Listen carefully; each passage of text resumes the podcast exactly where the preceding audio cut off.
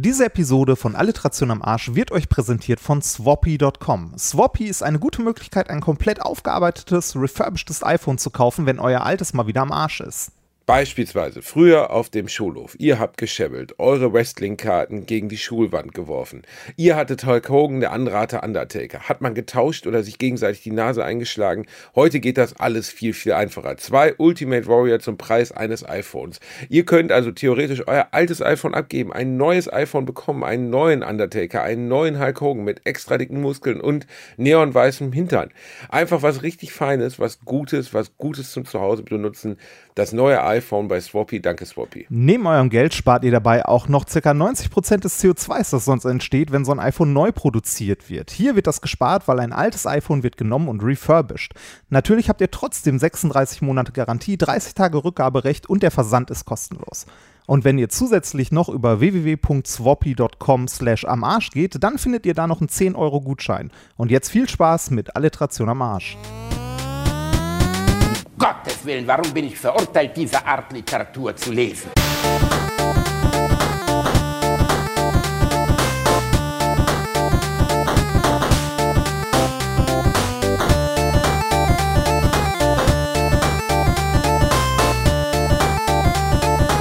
Ich lache niemals unter meinem Niveau.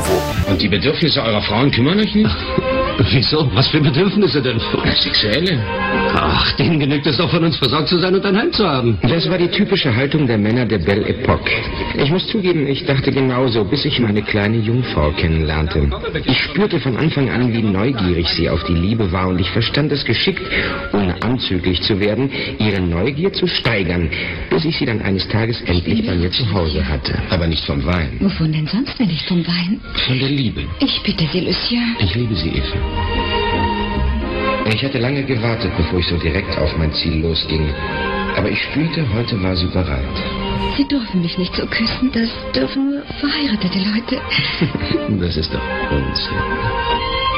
Damit, dass sie ihre geheimen Ängste ausgesprochen hatte, war das Eis gebrochen. Zärtlich erwiderte meine Küsse. Ich spürte das verhaltene Feuer ihrer verborgenen Leidenschaft. Und schließlich vergaß sie alle Hemmungen, ergriff mehr und mehr die Initiative und wurde fordernder. Lassen Sie mich Ihr Lehrmeister der Liebe sein. Zärtlich streichelte ich ihr goldenes Vlies. Dann öffnete ich zart die warmen, weichen Schamlippen und reizte ihren Kitzler, um ihre Begierde anzufachen. An ihren Reaktionen merkte ich, dass es ihr alles andere als unangenehm war, was ich da tat. Und so bereitete ich sie langsam, aber gründlich auf das vor, was noch kommen sollte. Man weiß bei Jungfrauen ja nie genau, wie weit sie sich selbst schon mit den Fingern befriedigt haben. Aber eines ist für fast alle neu, dass man ihre Scham leckt und küsst. Bald merkte ich an ihrer Erregung, dass ich wieder ein Stückchen weitergehen durfte und schob vorsichtig meinen Finger in ihre Lusthöhle. Ja, früher, früher war Porno noch Poesie. Ja, das ist ja Ich streichelte Mega ihr berührend. goldenes Vlies. ihr Gold. Oh Gott, Reini, ey. Ah, Schön, oder? Ja, das ist wirklich wunder, wunderschön, Ja. dass, was du da rausgeholt hast. Ohne Scheiß, sitzt du in so 70er Jahre Porno-Kinos in so einem Trenchcoat mit einem lustigen Hütchen und einer Nelke im Revier, schleuderst dir einen, hast in der linken Hand ein Aufnahmegerät. Wo holst du so eine Scheiße überhaupt her, Remford? Internet, Quelle Internet.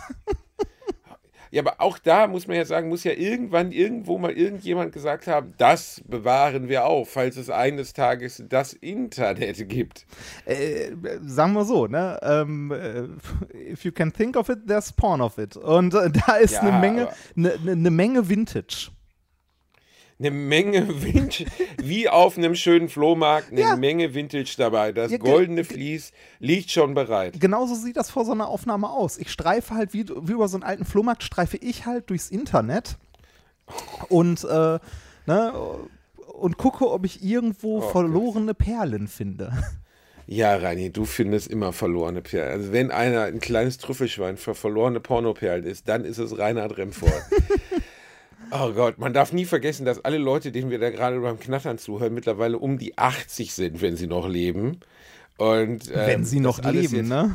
Wenn, wenn sie noch leben. Äh, Wenn, wenn ich das richtig Kennst du eigentlich die Oma, die bei Domian damals angerufen hat? Kennst du die? Die Fläumchen-Oma?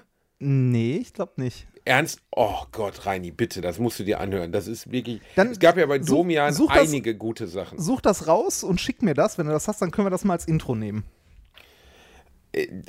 Ah, schade, ich hätte so gern davon erzählt. Dann nehmen wir das als nächstes Info, Intro. Äh, Intro. Intro. Weil ja. das ist wirklich, warte, ich gucke mal ganz schnell, ob ich es direkt finde. Äh, bla bla bla bla bla bla bla. Ähm, Oma. was, was, ist passiert, was passiert, wenn ich Oma und Oma Domian und. Äh, ich bin gerade dabei. Domian, Lydia extrem lustig. Äh, Ja, das ist sie, glaube ich. Ich glaube, das ist sie. Genau, das ist sie. Ja. Lydia 73. Äh, extrem lustig Sex im Wald. Ja, das nehmen wir beim Ähm, nächsten Mal. Okay, das ist was ganz Feines. Da erzählt sie davon, wie. Ja. Ja, Okay. Ist, äh, wir wollen es nicht vorwegnehmen. Ja. Das ist es wert, im Ganzen gehört zu werden. Okay, wie geht es Ich dir habe denn Tränen heute? gelacht. Ach, Reini, es muss, ne? Es, ist muss. ein weiterer Tag in der Pandemie. Mir geht's gut. Mein Spitzenkandidat Armin Laschet ist jetzt Kanzlerkandidat. Ich bin sehr begeistert. Ich finde, der hat sich in den letzten Monaten und äh, im letzten Jahr besonders durch seine verlässliche, glaubhafte und äh, absolut seriöse Art ausgezeichnet. Einen besseren Kanzlerkandidaten, um sich selber so richtig zu versenken, hätte die CDU eigentlich gar nicht, äh, äh, gar nicht benennen können. Ähm, ich musste mich, also wenn man, wenn Markus Söder schon das kleinere Übel von irgendetwas ist, dann heißt das eigentlich ziemlich viel über die andere Seite Wir haben der alle Medaille. verkackt. Ja, meine Fresse, Reinhard. Und äh, diese Woche ist ja viel passiert. Ähm, Schauspielerkollegen haben sich ein wenig verstiegen. Ich war bei einem PCR-Test, von dem ich dir erzählen möchte. Sollen wir beim PCR-Test Ja, lass, also das, das, ganze, das ganze Dilemma, äh, ne? also äh, es ist so viel Scheiß passiert. Fangen wir mit dem PCR-Test an, wie äh, Mickey getwittert hat, Laschet die Spiele beginnen. Laschet die Spiele beginnen. Ja, Ja, sehr so- schön. Ja, Ja. ja, also, nee, aber wir leben in Reini, wir leben in einem Land, in dem jeder Furz reglementiert ist. Wirklich alles. Wenn du den Helm auf dem Fahrradweg abnimmst, da stehen schon zwei Dorfpolizisten neben dir und tasern dich. Wir leben in einem Land, in dem wirklich der Passierschein 67a im Sozialamt vorgezeigt werden muss, damit du auf Stufe 2 hochgestuft wirst. Wir leben in einem Land, wo, wo wirklich meiner todkranken Mutter damals zum Beispiel eine Frau vom Amt geschickt wurde, um zu testen, wie todkrank sie denn ist, während sie im Sterben liegt. Also ich meine damit wirklich, wo du so denkst, das ist doch alles nicht euer Ernst. In dem aber gleichzeitig die Verantwortung für Corona-Tests, die aus meiner Sicht basal sind, also extremst wichtig, ähm, äh, in die Hände von Privatanbietern gegeben werden. Ich war, ich habe nichts Böses, ich brauchte für eine TV-Produktion einen PCR-Test, keinen Schnelltest. Ah, habe hier okay. Köln-Süd gegoogelt, bin zu einem Testzentrum hier in Köln-Süd gegangen, in dem, wo ich lebe, und stand, als ich dann, ich hatte mir die Adresse nicht angeguckt, vor einem Bordell. Was Ernsthaft? ich schon irritierend fand. Vor einem Bordell. Ich kenne, das also ist ja hier zwei prinzipiell- Bordelle in der Stadt. Das ist ja prinzipiell nö, nicht schlecht. Ort wie also jeder nicht schlimm. andere. Ja, genau. Äh, wo, wo genau ist es denn in Köln-Süd? Also ich. nee, ja, nee, genau. mal, nee, nee, mal ernsthaft. Ich- Schön war auch die Frage der Frau an der Rezeption, die sagte, waren Sie schon mal hier? Und ich dachte so, hat hier schon mal irgendjemand Ja geantwortet? ähm, äh, das ist in der, äh, in der Kölner Südstadt in einer Nebenstraße. Ah, okay. Willst du jetzt die genaue Straße? Nee, nee, nee, ich hätte nur gedacht, also ich hätte jetzt eher erwartet, ganz ehrlich, dass die sowas wie so ein Testcenter, also äh, ich, ich kenne ja die, die Köln, also die Gegend da, äh, den Kölner Süden, weil ich da ja auch eine Zeit lang gearbeitet habe und so, nicht in diesem Bordell, sondern wahrscheinlich in der Nähe äh, am Großmarkt. Äh, ich hätte gedacht, dass sie sowas am Großmarkt aufbauen. Da ist halt Platz, ne? Äh, Irgendwie drei was heißt Container hinstellen und Ja, aber. Reini, äh, Reini, das meinte ich ja gerade. Es wird an private Anbieter abgegeben. Das ist ja der Skandal. Ja, aber da das- meldet sich der Chef vom Bordell und sagt, hör mal, ey, oh, hör mal, ja, ich habe gerade meine Medien hier am Laufen, ne? Die, die, äh, die Letizia, die hat schon ganz schlimm Herpes, weil sie jetzt hier zwei Wochen nicht mehr an den Schwanz reingekommen ist. Können wir die jetzt nicht umschulen zum Testpersonal? Und dann sagt die Stadt Köln offensichtlich, ja, ach, das klingt mir seriös. Äh, Wir geben Ihnen pro Test 18 Euro pro Gra- Corona-Gratistest. Und dann sagt der Bordellbetreiber, ja, ist eine gute Idee, das mache ich. Ne, das ist ein bisschen billiger hier. Ne, da, da mache ich noch einen Rabattpreis. Ey, Reinhard, Also das sowas- ist kein Witz. Die Stadt Köln zahlt Privatunternehmern Geld dafür, dass sie diese Tests durchführen. Das ist prinzipiell Es gibt ja aber kein. Reglement. Doch, Nein, das ist ist komplett falsch. Nein, das ja, ist- aber es muss ein Reglement geben. Es muss alles wird getestet in Deutschland, alles wird überprüft. Aber du gibst es in irgendwelche komplett unseriösen Hände. Lass Ja, das ist, Ende reden. Moment, lass, da, das, das ist das Problem. Nein, ich rede, ich rede, ich, ja, komm, ich, dann, ich. dann mach du kleine Ich komm- Sissy. Ich komme da rein. Äh, von innen immer noch lustigerweise als Bordell zu erkennen, weil die rote Sitzbank, auf der wahrscheinlich sonst die Damen zur Auswahl Platz nehmen, so eine geschwungene rote Sitzbank, umkleidet mit weißer Folie, durch die man die Sitzbank sah. Dann die Bar, auch in weiße Folie eingeschlagen. Dahinter zwei Frauen, die eine in Laborkleidung, die andere nicht. Ganz normal angezogen mit Mundschutz. Und sagen wir mal so, das Auftreten beider Damen doch sehr unseriös. Also nicht nur von, äh, dass sie mich duzten, was mir egal ist, aber auch, dass sie dann, als ich sagte, also erstmal haben sie mir einen Schnelltest in die Hand gedrückt, dann sagte ich, ich bin für einen PCR-Test hier. Was? PCR-Test? Haben wir noch nie gemacht. Ich sage, ja, aber steht doch draußen bei euch dran, dass ihr den macht. Und ich habe da auch einen Termin online bei euch gemacht, um einen PCR-Test zu machen. Warum brauchst du den denn? Ich sage, ja, einfach so, ist doch euer Angebot. Ja, was kostet der denn? Ich sage, hä? Wie? Wie, was kostet der denn? Ja, muss ich erstmal hier, dann ging die hoch, kam 20 Minuten nie wieder. Äh, dann hatte sie mit einem der Mitarbeiter, die oben in den Verrichtungszimmern, so möchte ich das mal benennen, also in den einzelnen Mietzimmern der Prostituierten, die Tests durchführten, äh, abgesprochen, wie man das wohl macht, so ein PCR-Test. Ich sah noch, wie der Typ auf einem Zettel nachlas, wie es geht, dass man das macht. Und dann musste ich da hoch. Ähm, dann hat er das so hemdsärmlich gemacht, wo ich gedacht habe, Alter, jetzt mal euer Ernst jetzt? Also ich habe äh, durch meinen Job äh, beim Fernsehen nun mal jetzt schon so 20 PCR-Tests machen müssen. Und äh, entweder Nasenabstrich oder Rachenabstrich. Rachenabstrich heißt halt wirklich richtig tief rein. Der hat irgendwo an meiner Unterlippe rumgefummelt. Und also ich habe da gesessen, ich habe gedacht, in Gottes Namen, was mache ich denn hier? Dann haben die sich noch ausgedacht, was sie dafür haben wollen. Äh, Das kostete dann 69 Euro. Auf ihrer Homepage steht 99 Euro. Habe ich denen natürlich da nicht gesagt, weil ich gedacht habe, wenn ihr zu dämlich seid, eure eigenen Regularien zu lesen, kann ich auch nichts dafür. Ey, es war wirklich, also Reinhard, es war wirklich so unfassbar unterirdisch von der, von der Professionalität her und vom Auftreten. Dann konnte man nicht mit Karte zahlen, dann musste ich noch zur Sparkasse latschen, weil die überhaupt nicht mal drauf, keine Ahnung, warum die nur Bargeld nehmen, was ich auch schon immer sehr schwierig finde, in einem, äh, in einem Pandemiejahr, in dem niemand mehr mit Bargeld bezahlt. Also erst recht nicht an diesem Ort, weißt du, wo die ja, also wo ja möglichst Distanzzahlen und so, es ist ja ein Testzentrum. Das heißt, dort sollten ja hygienische Bedingungen herrschen, die bedingen, dass dort Menschen hinkommen, die erkrankt sind und getestet werden. Und dann im Zweifelsfall sollst du dich halt nicht anstecken, dadurch, dass du dort mit Bargeld hantierst zum Beispiel. Ich weiß, dass die Ansteckungsgefahr dadurch extrem gering ist. Aber es wirkte wie ein Scherz. Ich habe wirklich gedacht, gleich springt Guido Kanz hinter der Dings her, weil du halt in einem Puff stehst, von zwei völlig unprofessionellen Leuten bedient, oben auch unprofessionelle Leute und du das Gefühl hast, diese ganze, dieses ganze Ding dient nur der Geldmacherei. Ähm, dann kriegte ich zwei Stunden später, Entschuldigung, ich bin gleich fertig, kriegte Ja. zwei Stunden später das Ergebnis meines Corona-Schnelltests. Ich da angerufen, gesagt, ähm, entschuldigt, ihr habt doch gesagt, meine Probe wird vom Labor abgeholt, weil es wird in Köln zentral von einem Labor der PCR-Test gemacht, von Wisplinghoff.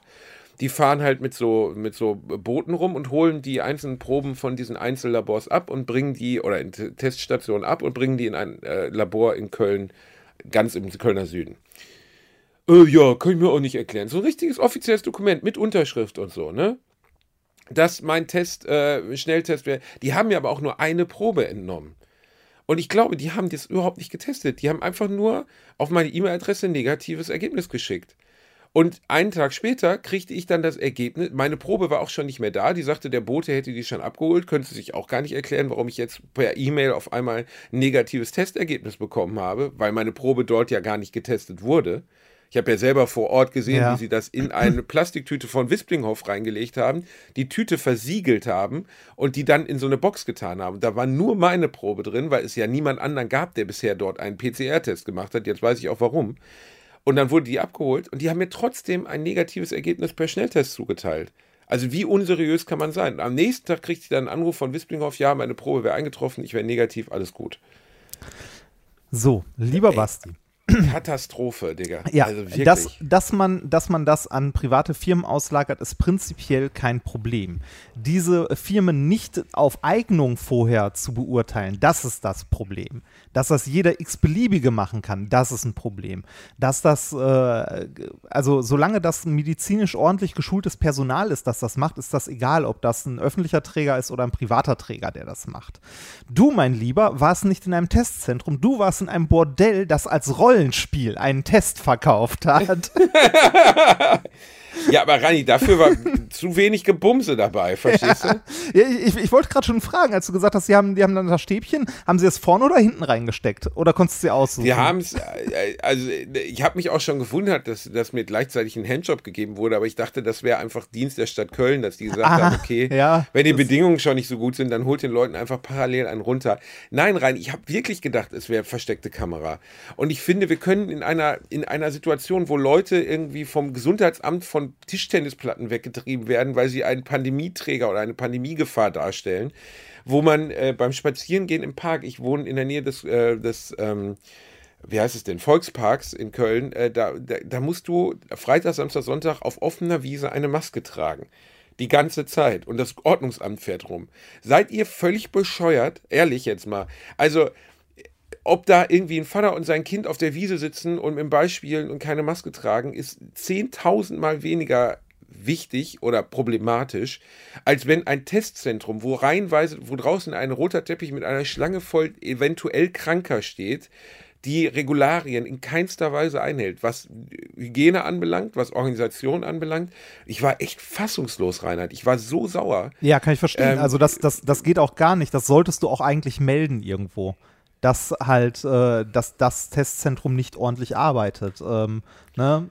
Weil ist halt, also das ist wirklich ein Problem. Ja, pff, also ähm, Ich ah, hier, ich habe es vorhin auch getweetet und die Stadt Köln hat geantwortet, hallo äh, Bastian Biendorfer, danke für den Hinweis. Schreib uns doch bitte eine PN mit Informationen zu den betroffenen Teststellen. Wir leiten das gerne weiter. Ja. Ja, dann leit, dann wohin leitet ihr das denn weiter? In Zu, zur Stadt? Köln. zur Stadt Zur Köln. Stadt Köln. An, an wen leitet die Stadt Köln denn Informationen für die Stadt Köln weiter? Jetzt mal ehrlich. Vielleicht Aber immerhin haben sie geantwortet. Ja, das Social Media Team hat geantwortet, ne? Das ist. Ja, Ja, aber, das, aber also ja, soll, sollte man, also muss man sich auf jeden Fall drum kümmern, weil sowas ist problematisch. Also ähm, ich glaube auch, dass es, äh, dass es eine Menge Leute gibt oder halt äh, Leute mit bösen Absichten, die aus dieser Pandemie halt Profit äh, schlagen. Ne? Siehe die äh, ganze Maskengeschichte und so, um die Korruption um die CDU rum. Äh, es ja ein Riesenskandal gewesen ist oder immer noch ist. Ja, weil, also ich, also ich habe, je mehr ich, je mehr ich äh, vom, vom Versagen irgendwie so äh, von, von der öffentlichen Hand hier und da mitbekomme, desto mehr muss ich den Kopf schütteln. Und wenn dann noch sowas dazukommt wie, äh, wie hier ne, alles dicht machen, diese bescheuerte Initiative, da denkst du dir auch nur noch so, ey, wie, wie verzerrt kann die Realität einzelner Personen sein? Ne? Äh, ich, äh, ich, weiß, ich weiß echt nicht, was, äh, was oder wie man da ich bin sprachlos. Sagen wir mal so, ich bin sprachlos, als ich das. Ich habe ja, mir. äh, Ha, hast du dir, hast du dir von alles dicht machen ein paar Videos mal angeguckt? Ich habe das erst, also ich habe das erst gar nicht mitbekommen auf Twitter und dann habe ich mir mal ein, zwei Videos angeguckt. Hast du mal gemacht?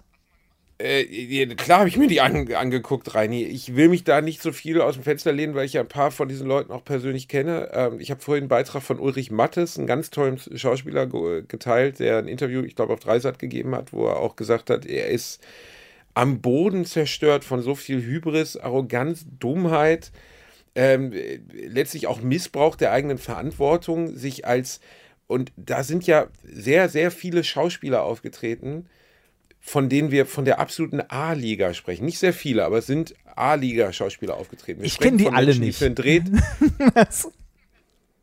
ja, der Reinhard kommt. ja, ich, ich, nein, okay. Ähm, äh, ein paar davon schon, aber den Großteil kenne ich halt Ja. nicht. Aber ich kenne halt auch Das keine sind deutschen Leute, die Schauspieler. einen ne? Tagessatz von mehr als 10.000 Euro teilweise bekommen. Also das sind Leute, die wirklich ähm, enorme Summen verdienen mit ihrer Arbeit. Enorme Summen.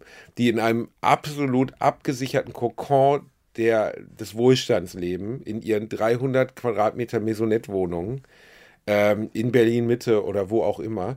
Und sich dann erdreisten, mit Zynismus etwas zu kritisieren, das sie vollumfänglich wohl nicht verstanden haben. Ja. Also natürlich kann man das Mittel der, also was Mattes gesagt hat, kann man eigentlich nur retweeten, weil, weil besser kann ich es auch nicht zusammenfassen. Natürlich ist Diskurs erlaubt, natürlich ist erlaubt, Kritik an den Handlungen der Bundesregierung zu stellen. Habe ich ja auch gerade getan. Ich habe ja auch gerade gesagt, liebe Bundesregierung, liebe Stadt Köln, kann doch nicht euer Ernst sein, dass ihr irgendwelche Puffs zu Testzentren umbaut, die nicht den geringsten Schimmer haben, was sie dort tun und ihr das als, Pan also als Maßnahme in dieser Pandemie seht. Aber was nicht geht, ist aus dem Elfenbeinturm der, der, des Reichtums heraus mit dem Mittel des kompletten Zynismus und der Übertreibung ähm, so darzustellen, es so darzustellen, als wäre öffentliche Kritik an all den Pandemie-Maßnahmen nicht erlaubt, weil das ist ja die, die, die Essenz des Ganzen. Ja, genau. Das, Das- was Liefers, Makac und so da gesagt haben, hat ja was damit zu tun, dass sie gesagt haben, ja, ja, am besten machen wir alle nur genau das, was uns gesagt wird.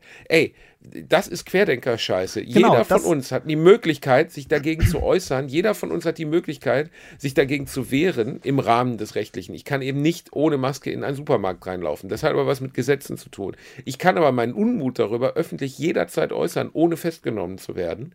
Äh, ich, die Querdenker-Demos äh, Demos werden, sofern sie äh, konform mit den Pandemiebedingungen sind, nicht aufgelöst. Jeder Selbst wenn sie es nicht sind. Sich, ja, Ne? also, aber du weißt, was ich meine. Grundsätzlich Ja, hat klar. jeder seine Möglichkeit, in diesem Land seine Meinung zu äußern, ohne in irgendeiner Weise belangt zu werden, außer es ist verfassungs, äh, äh, schädigend, äh, verfassungsfeindlich oder es ist halt rechtsradikal. Und also, aber, aber genau das, das ist das große Problem an diesem alles Dichtmann, an dieser kompletten Kampagne. Diese, ne, also meinetwegen, ne, kann, äh, die Leute leben halt in einer Bubble, äh, wo sie gedacht haben, diese, ne, das, das könnte eine berechtigte Art von Kritik sein, ne, oder äh, wäre halt irgendwie witzig oder sonst was, ne, will ich denen nicht mal als Vorwurf machen. Der, also das Schlimmste an dieser ganzen Kampagne ist, dass die damit die, also wie das passiert, ne, also natürlich darf man und soll man auch Kritik üben an, äh, an der Corona, äh, also ne, an den Corona-Maßnahmen, äh, an den Handlungen der Regierung. Also wie gesagt, ne, die CDU ähm, oder mehrere CDU-Abgeordnete mit dieser ganzen Maskenaffäre, äh, Riesenskandal, dass die CDU äh, oder die Regierung zum Großteil nichts gemacht hat, dass die Bundesländer es nicht auf die Kette kriegen, mal einheitlich an einem Strang zu ziehen, sondern jeder seine Extrawurst, jeder seinen Lobby bedient. Natürlich, man kann und sollte an all dem Kritik üben und zwar auch reichlich. Die Frage ist nur, wie man das macht. Man sollte es nicht so machen, dass man den Narrativ der Querdenker und der AfD halt nachplappert, beziehungsweise genau in diese Kerbe schlägt. Dass man was erzählt von, man darf nichts mehr sagen, man darf nicht mehr rausgehen ähm, ne, und äh, halt Verschwörungsmythen weiter verbreitet. Das ist das große Problem an dieser, äh, an dieser ganzen äh, Kampagne. Die werden übrigens, also diese Kampagne wird übrigens gefeiert äh, in Reihen, also so äh, in der Bubble der AfD und der Querdenker. Weil aber das ist genau das, was mich persönlich überrascht. Wenn ich diesen Text bekommen hätte, ich bin kein Schauspieler, ich bin dafür nicht angefragt worden. Wenn ich den gelesen hätte, den sie mir da vorgelegt hätten, das, was die, sagen wir mal, die, die man jetzt sich angeschaut hat, sei es Makatsch, Volkatz, äh, Liefers, Richie Müller, also Leute, die wirklich sehr erfolgreich sind, Ulrich Trukor, wenn ich diesen Text, wenn die mir den geschickt hätten und gesagt hätten, sag das doch bitte mal in die Kamera. Und ich bin nicht komplett mit meinem Denken daneben, dann hätte ich denen geschrieben, mal, habt ihr das mal gelesen, was ihr da wollt, was ich aufsage? Welche Wirkung das hat für Menschen? Wie, wie zynisch das gegenüber den tausenden Toten ist? Wie zynisch das gegenüber dem Pflegepersonal ist, das jeden Tag 10, 12 Stunden da wirklich in Blut und Schweiß und Tränen steht vor Leuten, die ihn reihenweise abkratzen. Und ich sitze hier auf meinem 40.000 Euro Sofa und erzähle, wie, wie schlimm diese Pandemie, also natürlich durch die Blume, in, durch die positive Übertreibung, den maximalen Zynismus, wie schlimm diese Pandemie für uns alle ist. Äh, Wie kann man da selber nicht den, den Impuls haben zu sagen, nein, ist falsch. Aber ich habe halt auch einen netten oder einen klugen Kommentar gestern darüber gelesen, wo jemand sagte, wir sollten nicht die, die dort dra- drauf eingegangen sind, kritisieren, wir sollten die feiern, die gesagt haben, und das war ja das Gros der deutschen Schauspieler, du kannst davon ausgehen, dass wirklich wahrscheinlich jeder mit Rang und Namen angefragt wurde. Ähm, und wahrscheinlich auch B-Klasse und C-Klasse, also so Soap-Darsteller und so, nicht nur die ganz großen Tatortnamen oder so, ähm, dass ein Gros der deutschen Schauspieler gesagt hat, nee, mache ich nicht. Ist eine total dämliche Idee, auf gar keinen Fall. Ich, ich, natürlich bediene ich hier das Narrativ der Rechten und der Irren und der Querdenker und der Spinner und der Spurbler. Das liest sich ja im ersten Satz schon raus. Es ist mir unerklärlich, wie man das nicht wahrgenommen haben kann. Ähm, ich finde, man darf jetzt auch nicht äh, die Mistgabel rausholen und diese Leute irgendwie öffentlich beraten. Die, ich finde, man muss akzeptieren, wenn jemand sagt, hey, ich habe Scheiße gebaut. Ich habe da, also Heike Makatsch hat sich, glaube ich, sehr, sehr schnell entschuldigt. Ulrike Volkert hat sich entschuldigt äh, und hat gesagt, ich habe mich da völlig verstiegen. Ich habe wirklich einen ganz anderen Impuls gehabt. Ich habe gedacht, das wäre eine berechtigte, gute Kritik. Und dann muss man, finde ich, auch akzeptieren, wenn Menschen, sa Menschen sagen, ähm, ist scheiße gelaufen. Auch Ja, Sachen, die ich in diesem Podcast schon gesagt habe, sind nicht so angekommen, wie ich sie gemeint habe. Das kann sein und das ist auch okay. Trotzdem erschreckt es einen natürlich, wenn Leute mit einer solchen Reichweite und wo man auch denkt, einer gewissen Vorbildung, nicht in der Lage sind, äh, die, diese Abstraktion zu machen, dass es eine Katastrophe ist, was die da öffentlich darbieten. Aber ja, ist halt so. Und ich finde aber trotzdem, dass dann Berufsverbot fordern oder Ja, auf den Tatort schmeißen, Ja, das da bin ich Quatsch. dann auch immer vorsichtig. Also von mir aus kann er weiterhin Leute beim Tatort aufschneiden, aber er soll, also vielleicht sollte man dadurch als Betreffender, der dort das gemacht hat, ein wenig Demut lernen vor dem, was, ähm, also viele Schauspieler, die ich kenne, die relativ ähm, wohlhabend sind, tendieren dazu, sich mit ihrer Rolle zu verwechseln. Also wirklich zu glauben, sie würden irgendwas eklatant Wichtiges für die Menschheit machen.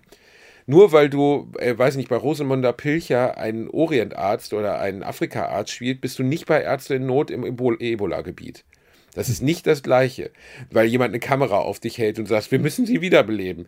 Das ist nicht vergleichbar mit dem Stress, den ein echter Arzt in einer echten Krisensituation hat. Aber das glauben diese Leute manchmal dann wirklich.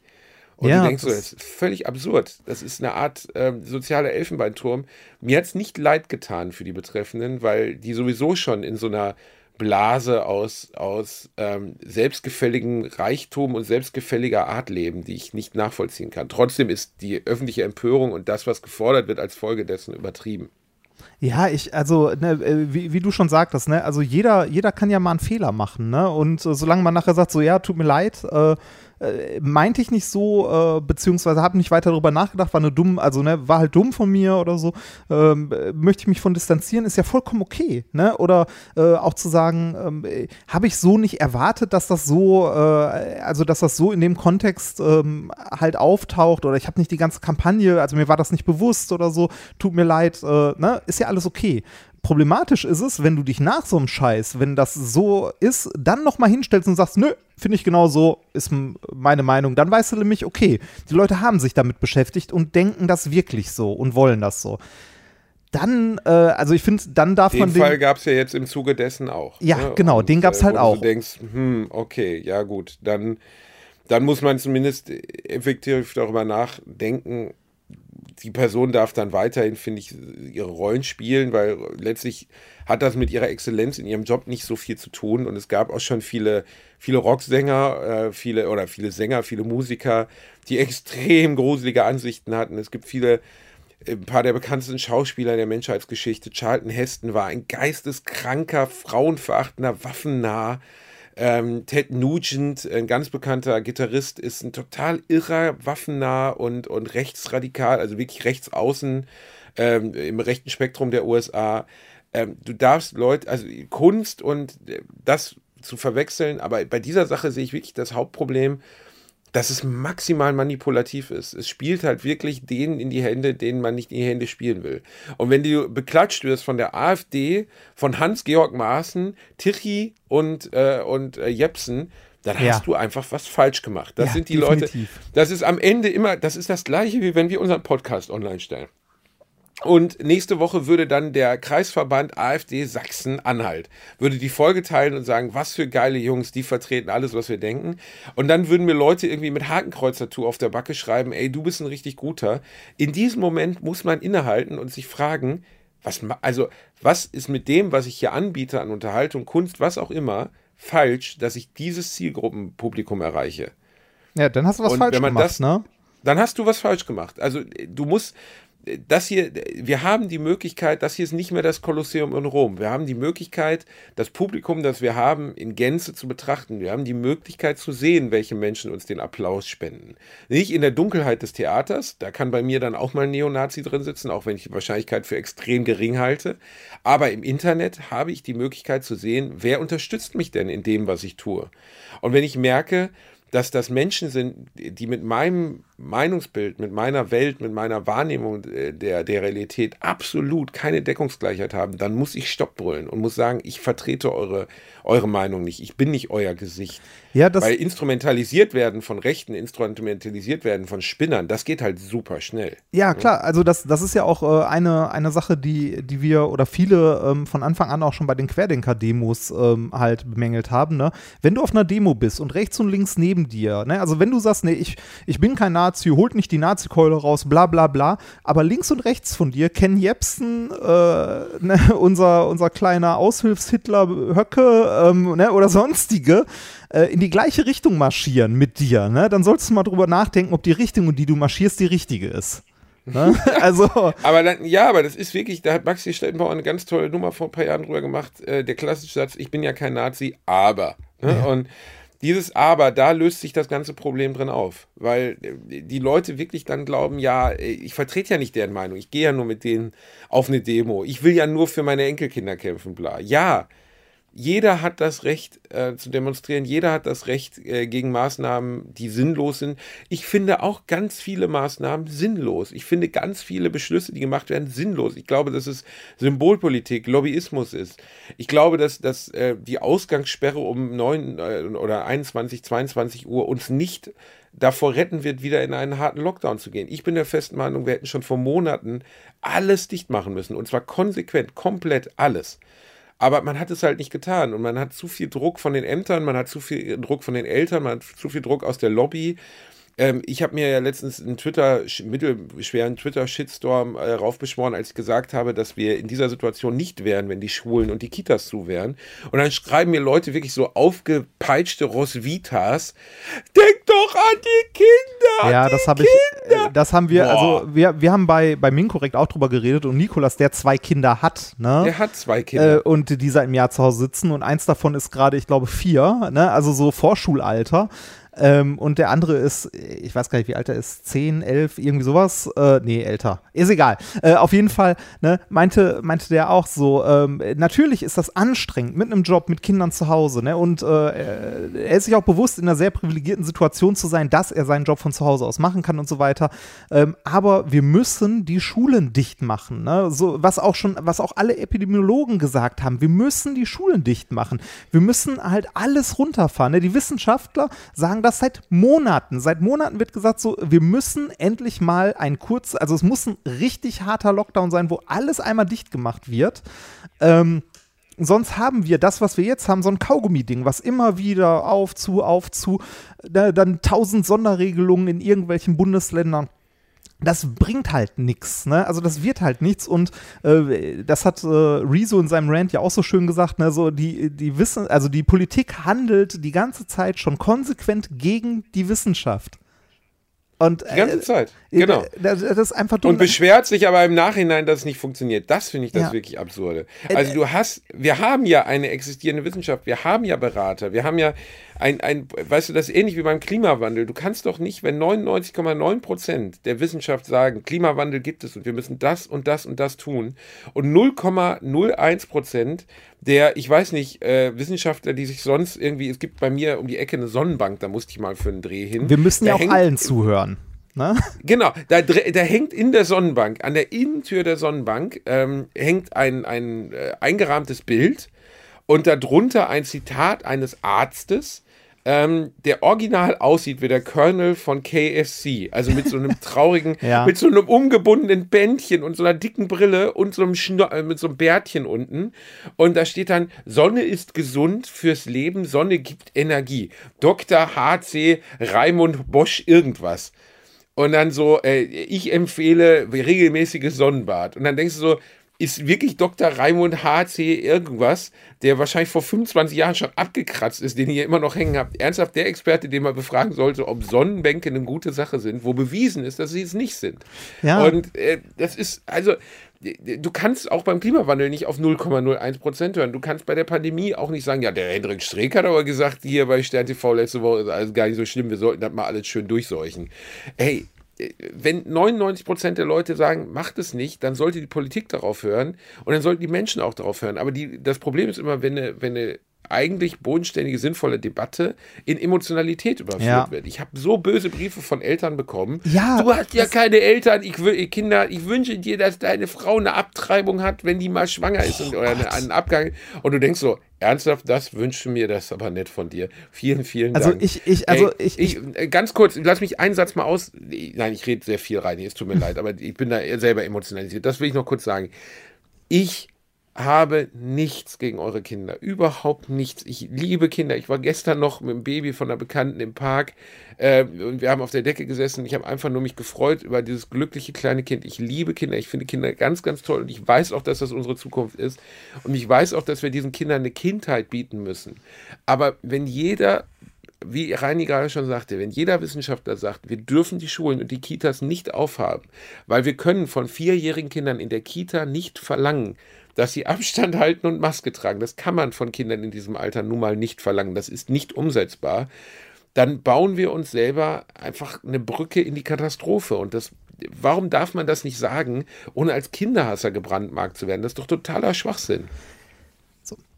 Ich verstehe Leute, die sagen, ich kann das nicht leisten, das geht nicht, Alleinerziehende und so weiter und so weiter, dass das problematisch ist oder dass das problematisch ist für die Kinder. Es ist natürlich auch problematisch für, äh, für Kinder, die zu Hause Gewalt erfahren und so, wenn die durchgehend zu Hause bleiben müssen. Da sind unglaublich, unglaublich, unglaublich viele Probleme.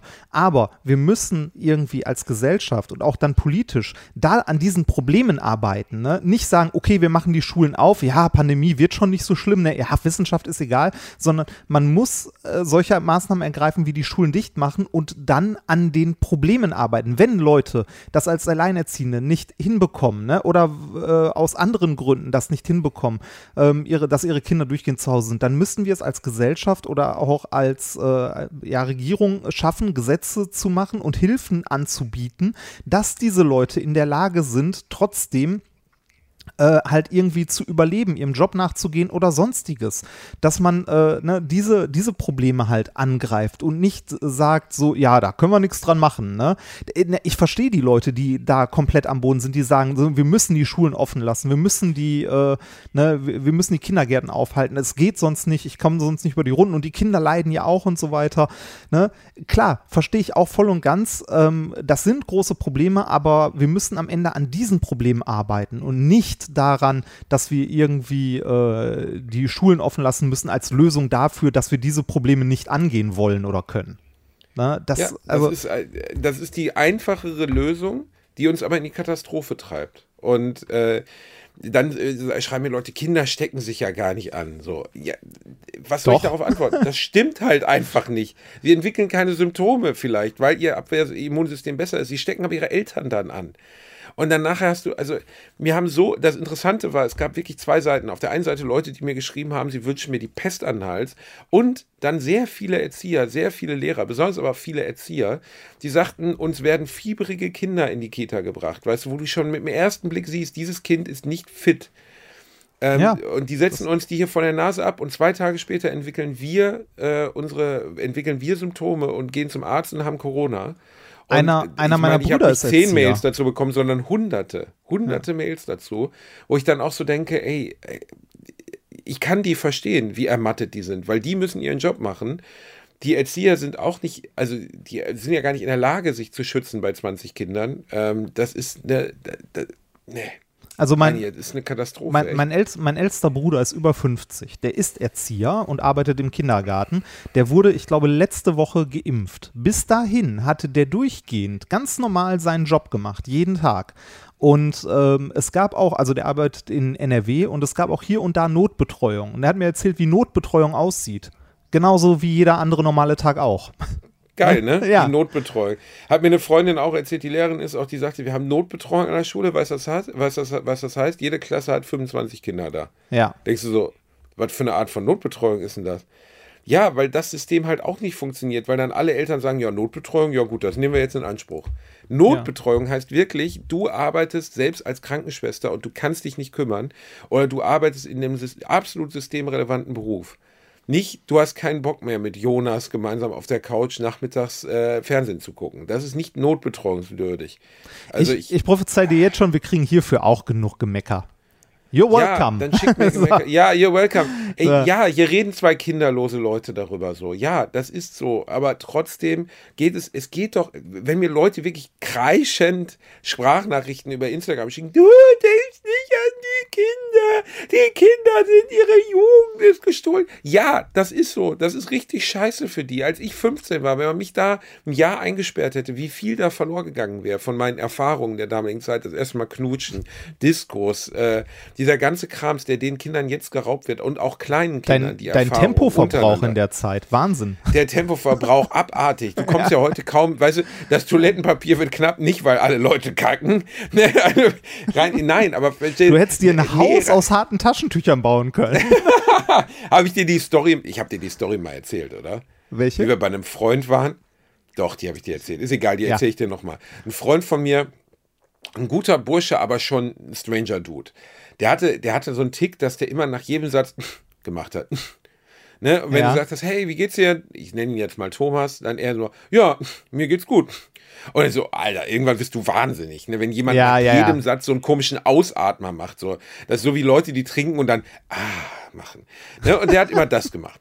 Und er war schon so ein kleiner, krumpeliger, so ein bisschen gollumartig, ne? aber ein lieber Kerl. Und hatte sehr lange keine Partnerin in seinem Leben und dann zog er aus von zu Hause mit 20, glaube ich. Und ich habe ihm beim Umzug geholfen. Wir kamen in Oh Gott. sein Jugendzimmer, in dem ich vorher noch nie gewesen bin. Und ich sag hier, ne, gut, ne, heben wir erstmal, haben wir Tisch rausgetragen, Tisch rausgetragen. Gott, dann die kam mein Matratze. Kumpel, der Kumpel Sepp, ja, warte mal, wir heben das Bett an. Und ich so, okay, das Bett ist irgendwie, das ist leicht. Ne? Und mein Kumpel Sepp, der mir beim Tragen hilft, sagte auch so, das ist irgendwie leicht. Warum ist das Bett so leicht? Und dann heben wir das an gucken so auf die Füße und sehen, dass das Bett gar nicht auf dem Boden steht, sondern dass das Bett so einen halben Zentimeter vom Boden abgehoben war. Ne, also so, ich habe erst gedacht, ich bin Uri Geller, weißt du, das Ding schwebt, das Bett schwebt in meinen Händen, gleich werde ich noch einen Löffel. Und dann gucke ich so drunter, mein Kumpel Sepp guckt drunter und wir sehen, dass Thomas so oft in dieses, also äh, gewichst hat in den letzten 15 Jahren oder keine Ahnung, wann er damit angefangen hat und jedes dieser Tücher einfach nur unters Bett gestopft hat, bis sich dort drunter eine Art Mount Everest der Wichstücher erstellt hatte, der das Bett hochgedrückt hat. Der hat, der hat sein Bett durch Wichstücher zum Schweben gebracht, das hing in der Luft. Ich habe ich, ich hab losgelassen, ich habe gesagt, oh mein Gott. Sir ab, Sir Wixelot, ist das abartig? Ich kotze gleich. Und er so, oh, ja, äh, habe ich vergessen wegzumachen. Ich sag so, was, du vergessen wegzumachen? Du, wie lange hast du unter deinem scheiß Bett nicht gestaubsaugt, dass du fünf Milliarden vollgewichste Taschentücher, ja, ich bin Asthmatiker. Ich sag, dein Schwanz ist Asthmatiker, Digga. Auf gar keinen Fall ist das aus deiner Nase, ey. Ich kotz gleich, ne? Wir waren kurz davor, den Umzug abzubrechen. Das war wirklich, das war ganz, Sir Wixelot. Schade, dass ich keinen Kontakt mehr zu dem habe, sonst hätte er jetzt wenigstens einen neuen Spitznamen. Das ist ein bisschen. Widerlich. ja. Ist ein bisschen. Ja, die, ist, die, die Samenbank unterm Bett, ne? Weißt du, andere stopfen Geld unter ihre Matratze und so, oh ja, da kann ich noch gebrauchen. Oh, mm, ja, mm. falls mal eine Pandemie kommt, als Toilettenpapier wiederverwenden. Mm, lecker. ich wollte dich mal was. Könntest du dir ja, vorstellen, Samen zu spenden, Reini? also, nee. ich meine, das ist ja nur Also, wirklich ja. ganz exklusives Zeug, was da rauskommt bei dir. Das nennt man ja auch das Giro Royal der Wissenschaft. Wei- Ähm, man hat ja schon überlegt, dass man so eine Art Super-Zukunft nur durch Reinhard Remforts gründen könnte. Ja, ich- Würdest du dein, dein Gelee Royal eigentlich der Menschheit zur Verfügung stellen? Ich, also ich weiß es nicht, ehrlich gesagt, weil ähm, ich, ich weiß nicht, wie sehr der Wunsch in einem Kind nachher da ist, äh, sozial geprägt oder so. Von, di Ähm, von sein- dir abzustammen? Nee, sein, nee sein, äh, seinen Vater kennenzulernen, also seinen biologischen Vater und so. Und ich weiß nicht, ob, ob du das irgendwann möchtest, dass du einen Menschen vor deiner Tür stehen hast, äh, mit dem du äh, tatsächlich exakt nichts zu tun hast, außer dass er Teile deiner DNA halt hat. Ne? Das, Ja gut, aber das kann man natürlich, das, äh, das finde ich jetzt schwierig, das Fass aufzumachen, weil es gibt ja für manche Menschen einfach nur diese Alternative. So. Ja, klar. Außer dann Adoption. Nee, ich, ich finde ich find das vollkommen okay. Also, das ist, ne, ich weiß nur nicht, ob, äh, ob ich halt Samen spenden würde. Dafür. Also, ob ich das für mich möchte, dass, äh, dass da. Nee, also ich fände ich fänd einfach den Gedanken irre, dass dort Menschen mit meinen in Anführungszeichen genetischen Eigenschaften rumlaufen, die ich nicht kenne, gar nicht. Ja, stell dir vor, du bist Ja, beim Bäcker, und, beim äh, Bäcker und da fragt jemand, wie viele Brötchen hätten sie denn noch gerne? Du kleiner Wichser. Also ich stelle mir eher vor, ich stehe beim Bäcker und da steht da so ein fetter, runder, kleiner Junge mit, mit einem Bart schon, mit sechs Jahren, mit einem Bart und einer Glatze, mit einem zuckenden Auge und guckt mich an und sagt, wollen Sie mit mir über Wissenschaftskommunikation reden? Ich sage, oh Gott, Das- Remford. nein, nein, nein. Moment, meine, meine. Karriere, die ich anstrebe, ist ja verrückter, böser Wissenschaftler, ne?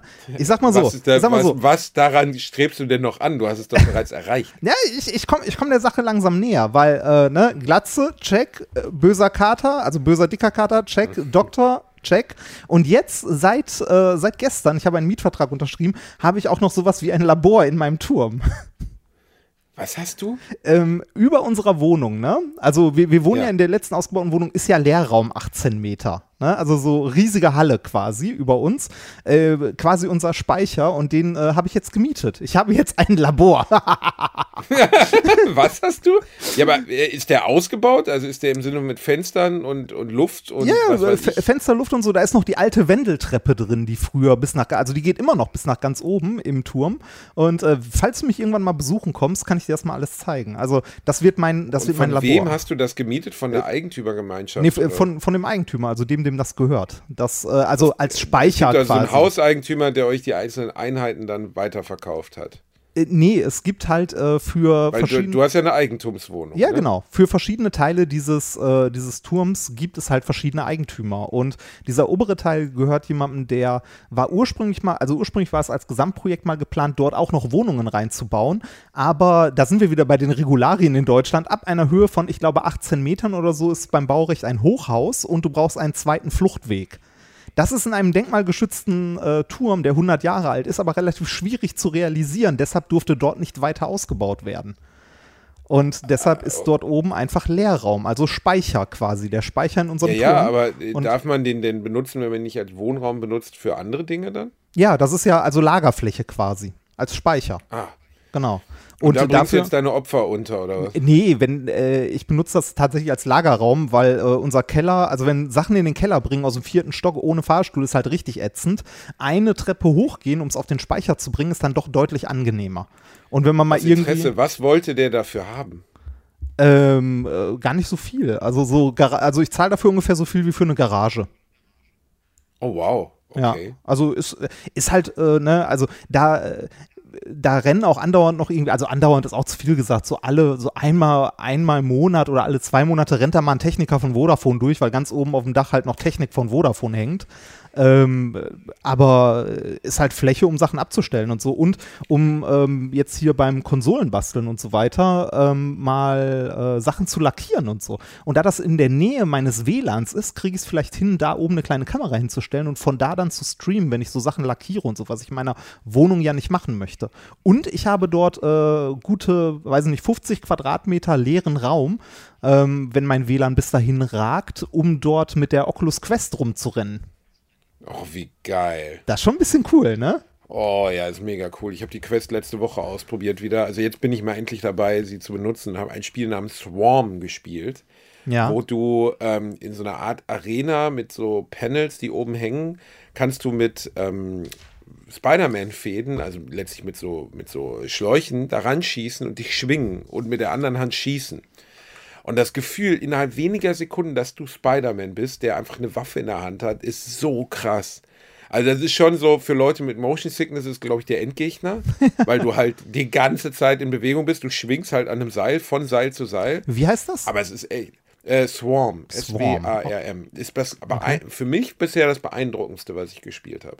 Guck ich mir Weil das wirklich so krass ist. Also, an. Äh, läuft das direkt Das, auf der äh, Quest oder auf dem Rechner? das läuft direkt auf der Quest. Das sieht richtig gut aus, weil Ah. es so Cell-Shading-Optik hat. Und ähm, ja, ihr müsst euch vorstellen, wenn ihr auf der PS4 oder Spider-Man oder so gespielt habt, klar, es ist abge, abges... Also es ist halt... Letztlich findet es alles in einer abgeschlossenen Arena statt. Das ist ja oft so bei diesen, bei diesen äh, Oculus-Titeln, dass das halt jetzt kein durchgehende Singleplayer-Kampagne mit krassen Levels, langen Levels hat, sondern dass es meistens so Arenenstrukturen hat, weil man das einfach simpler ähm, umfassen kann. aber es läuft super flüssig. Ähm, dieses sich daran schwingen passiert innerhalb weniger Minuten, dass du es komplett verstanden hast. Du kannst halt, da hängen halt äh, letztlich in unterschiedlicher Struktur pro Level hängen diese Panels oben, also so wie so Bretter. Und dann kannst du drauf zeigen und dann schießt er da so Doc Ock-mäßig halt einfach einen Stab drauf oder wie man das nennt, so eine Art Schlauch mit einem Griff.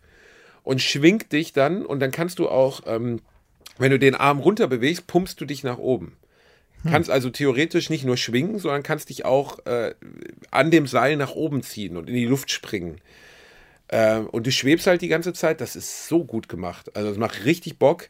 Ähm, ich bin echt gespannt, wann man technisch auf der Leistung ist, dass man auf der Oculus sowas wie Half-Life Alex oder so ohne Kabel, wenn, wenn die Prozessorenleistung ausreicht, einfach ein komplettes Singleplayer-Spiel und sowas rein. Du kannst das Klar, ohne Kabel spielen, das habe 50 ich doch schon gesagt.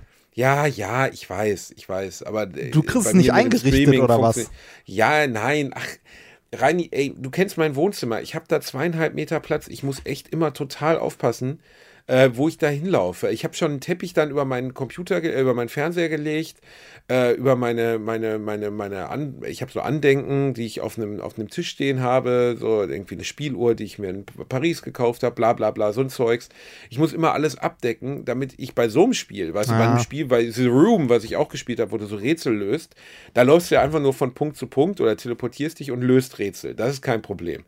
Da verlierst du auch, zwar bist du relativ schnell in der virtuellen Realität, aber die Gefahr, dass du jetzt die Faust einfach mal in deinen äh, 85 Zoll Fernseher reinprügelst, ist gleich null.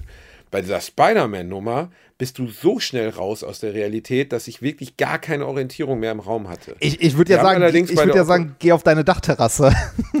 Ja, Und irgendwann merkst du so, wow, es ist sogar das Gefühl, als ob ich fallen würde. Ob ich jetzt wirklich aus dem fünften Stock fallen möchte, weiß ich nicht Ja. so richtig. Ich habe auch mal überlegt, das mal auf der Dachterrasse zu machen, weil das natürlich schon ganz geil wäre. Aber es wirkt schon sehr seltsam. Besonders, weil ich vor der Tür eine riesen Baustelle habe und dort zwei große Kräne stehen und der Kranfahrer uns ins Schlafzimmer gucken Ah, kann. schön. Plus, dass der mich auf der Dachterrasse auch rumhampeln sieht. und das ist mir, glaube ich, dann echt ein bisschen peinlich.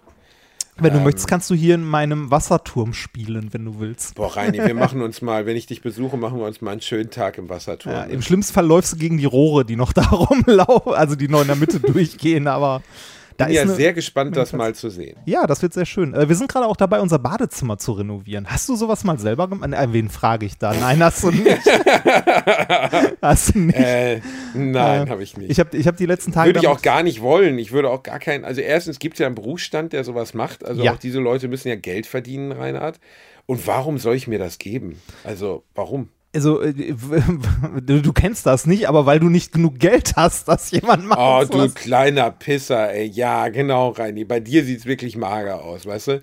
Heute wieder von Coro. Wir wissen ja beide, dass du mich bescheißt, dass du ja heimlich von Coro 10.000 Euro pro Spot bekommst. Und dann sagst du mal zum Basti so, kommst du mal mit deiner Geldklammer, du hast ja so einen Goldzahn, ne, den nimmst du dann immer raus. Da drin ist der Code für die Geldklammer in deiner Handtasche.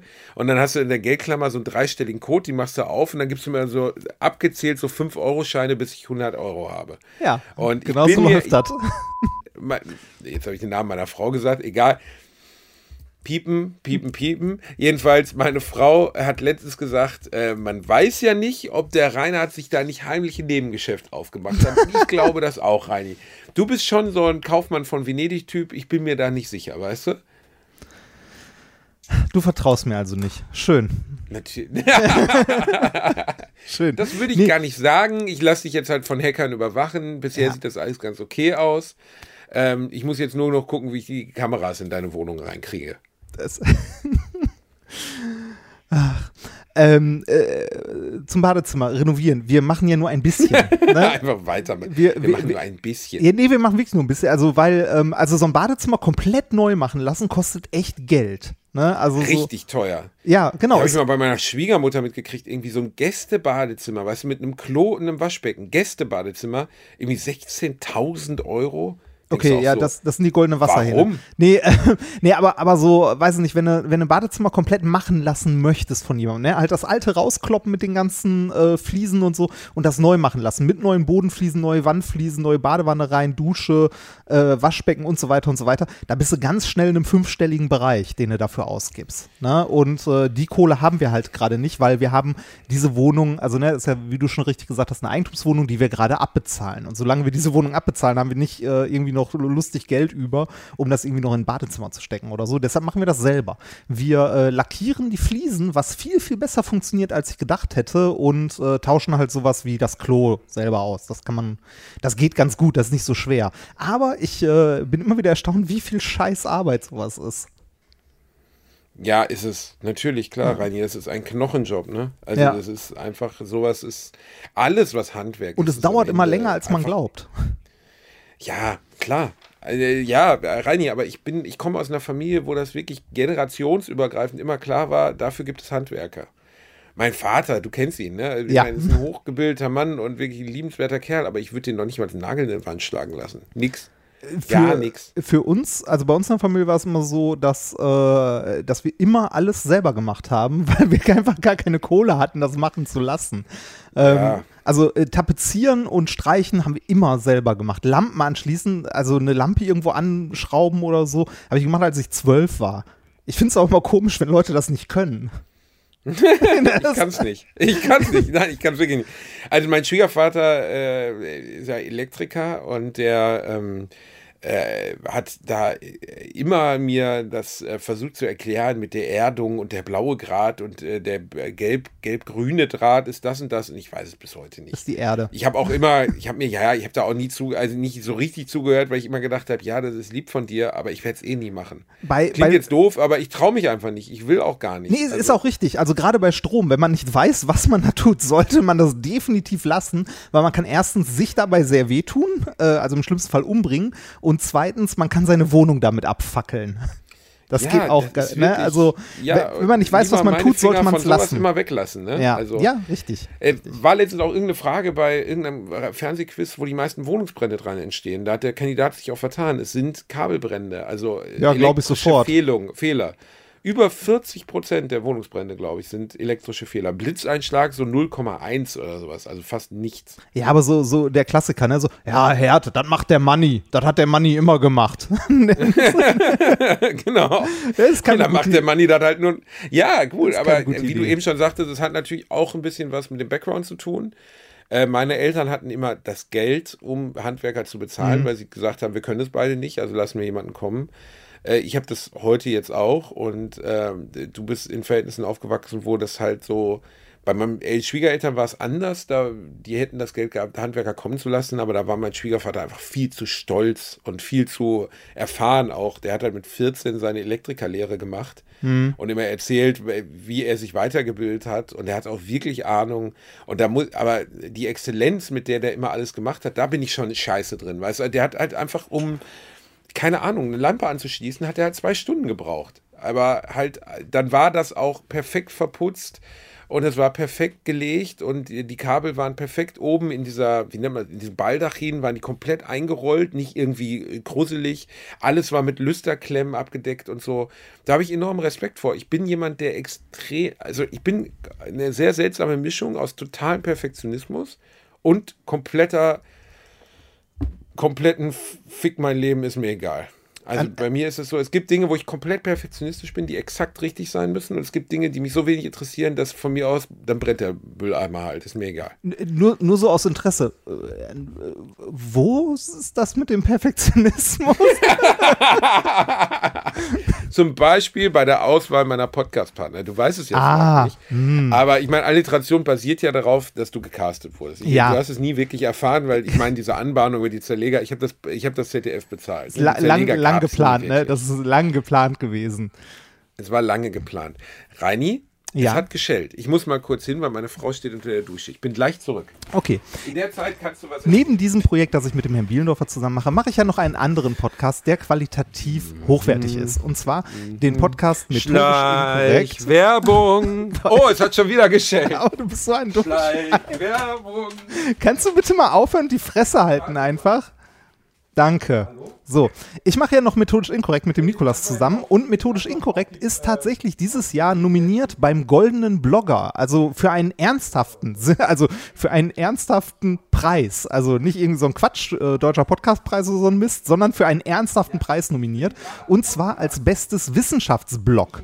Das äh, hat uns sehr sehr gefreut und man kann dafür aktuell noch abstimmen. Und zwar bis Montag habt ihr noch die Möglichkeit, wenn ihr möchtet, was mich sehr freuen würde, für methodisch inkorrekt beim goldenen Blogger abzustimmen. Dafür müsst ihr auf www.jetztabstimmen.com gehen. Hat und dort mich könnt ihr für die äh, für den goldenen ne? Blogger abstimmen für methodisch inkorrekt. Vielen Dank. Und jetzt hören wir dem dummen Herrn Bielendorfer wieder zu, der ein dummes Hast Arschloch du mich ist. stumm geschaltet? Nein, habe ich nicht. Ich habe dich einfach so. ignoriert. Das ist Ach das, so, was deine okay. Frau ja, aber, macht. aber warum, ja, du Wichser. Aber hast du, äh, diese, äh, warum sind wir nicht für den goldenen Blogger äh, nominiert? Weil wir hier nur Scheiße machen. Was, wie scheiße. Das ist Qualitätscontent. Da würden sich andere freuen, Rennfort, verdammt nochmal. Da, wie hat man auch mal früher gesagt, die Kinder in Afrika wären neidisch. So ist es. Auf, auf, äh, äh, ich habe äh, aus Versehen, ich verwechsel eure Namen mittlerweile schon. Ich habe letztens was gedreht mit Özcan und habe ihn dreimal Reinhard genannt. Du bist schon ganz tief in meinem Herzen, wirklich. Ja, das ist ist ganz schön, schlimm, ne? Reini. Also also, wir machen jetzt nochmal Werbung für euch. Äh, methodisch inkorrekt mit diesem seriösen Wissenschaftler Nikolaus Wörl. und Hallo, diesem ich bin auch ein seriöser. Wissenschaftler. Ja, ja, genau. Wichst dir mal einen auf deinem komischen Dachstuhl da. Ist mir egal. Jedenfalls, ab nächste Woche hebt sich da das Dach ab. Wahrscheinlich wegen den, wegen den Taschentüchern. Ist nominiert für den Goldenen Blogger. Ich freue mich für meine Freunde von Herzen. Ähm, wo muss man da abstimmen, Reinhard? Sag's nochmal. Äh, es ist, glaube ich, www.jetztabstimmen.com, glaube ich. Ich muss nochmal selber gucken.